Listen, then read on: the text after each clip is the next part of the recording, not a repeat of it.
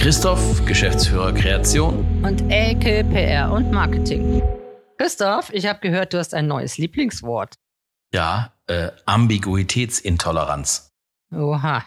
Äh, das ähm, kommt eigentlich aus der Psychologie, das Wort Ambiguitätstoleranz erstmal, hat aber ein ganz toller, eigentlich Islamwissenschaftler, ähm, ich hätte eher vermutet Soziologe, auf die ganze Gesellschaft angewendet. Ambiguität ähm, ist ja erstmal Mehrdeutigkeit, Widersprüchlichkeit, Unklarheit.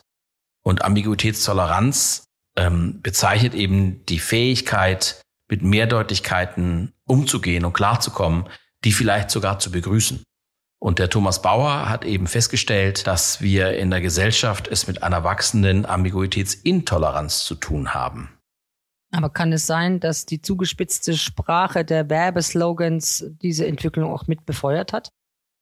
Das habe ich mich auch gefragt. Ich finde nämlich auch interessant, klar, bei uns in der Werbung geht es ja immer um die Eindeutigkeit. Also Doppeldeutigkeit soll ja wirklich fast wirklich vermieden werden, ausgeschlossen werden. Wir wollen eine einfache Botschaft setzen.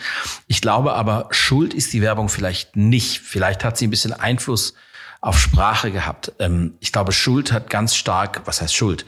Aber ein Grund ist ganz stark die Digitalisierung und die Zunahme von äh, Kanälen und Botschaften, die jeden Tag uns um die Ohren gehauen werden.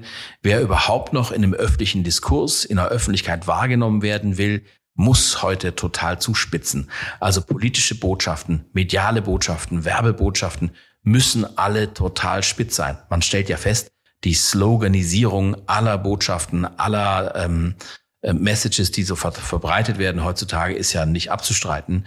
Das äh, kommt irgendwie ein bisschen aus der Werbung. Heute ist irgendwie alles Headline. Als Texter fühlt man sich auch wirklich nur noch umgeben von Textern.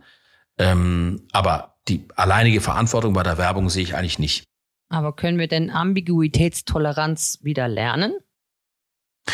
Also ich erstens, ich finde das sehr wichtig, die wieder zu lernen. Es ist übrigens ein ganz, ganz tolles Buch, das heißt die Vereindeutigung der Welt. Allein wenn man das liest, lernt man es schon wieder ein wenig.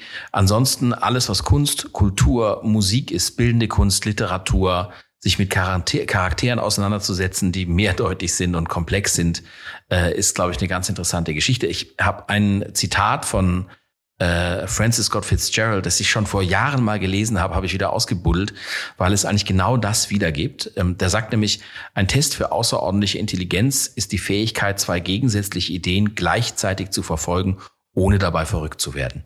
Das ist Ambiguitätstoleranz. Wir strengen uns an. Unbedingt. Danke. tschüss, tschüss, danke dir.